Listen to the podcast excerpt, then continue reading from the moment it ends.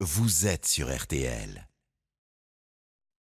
Mon métier, ma passion, Armel Lévy. Mon métier, ma passion, comme chaque samedi soir, c'est avec vous Armel Lévy, bonsoir. Bonsoir.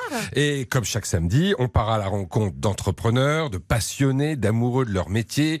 Et ce soir, on est à la veille du dimanche de Pâques. On va donc dans une chocolaterie, celle de David Haes. C'est à Colombes, dans les Hauts-de-Seine, près de Paris. Là, nous sommes dans la chocolaterie où Émile et Gabriel préparent les petites boîtes de sardines avec des fruits secs en chocolat à lait, chocolat noir, une petite boîte avec du praliné dans le fond. Au milieu des poissons, des lapins, des poulets, des cloches en chocolat, David veut ravir ses clients pour ce week-end de Pâques.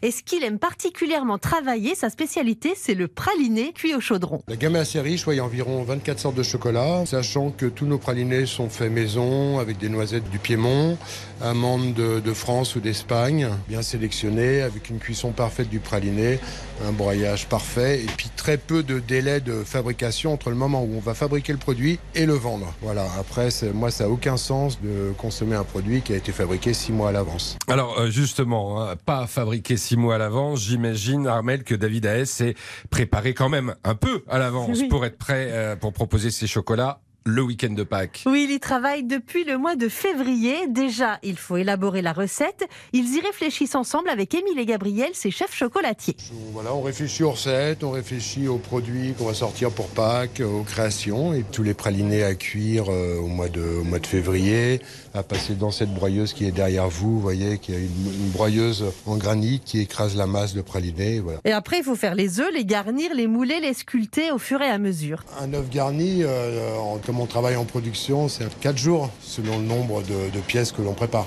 Et c'est vrai que c'est beau ce chocolat tout coulant. Et en rayon, on a envie de tout manger. Oui, c'est beau et c'est bon, évidemment. Euh, Armel, les chocolatiers, ils ont perdu l'an dernier en moyenne 27% de leur chiffre d'affaires, en raison bien sûr du confinement. Est-ce que quand même cette année, ils ont retrouvé un peu le moral? Oui, David s'est installé à son compte il y a deux ans et demi, mais l'an dernier c'était vraiment très compliqué. Il a été obligé de fermer 15 jours, puis il a eu le droit de rouvrir 10 jours avant Pâques. Donc cette année, il a commencé plus tôt à proposer sa gamme de Pâques à ses clients. Son magasin est bien achalandé. Nous, on a mis en place le magasin depuis trois semaines avec des choses qui arrivent tous les jours, des créations, beaucoup de coups de feu, comme on dit en cuisine, avec des longues périodes où on va travailler euh, 12 à 14 heures par jour pour arriver, à, voilà, en période de Noël ou à Pâques. Effectivement, c'est des moments où euh, la reconnaissance du client nous rend heureux. Pâques pour un chocolatier, c'est vraiment très important. Pâques sur une année, ça représente euh, entre 20 et 30% environ,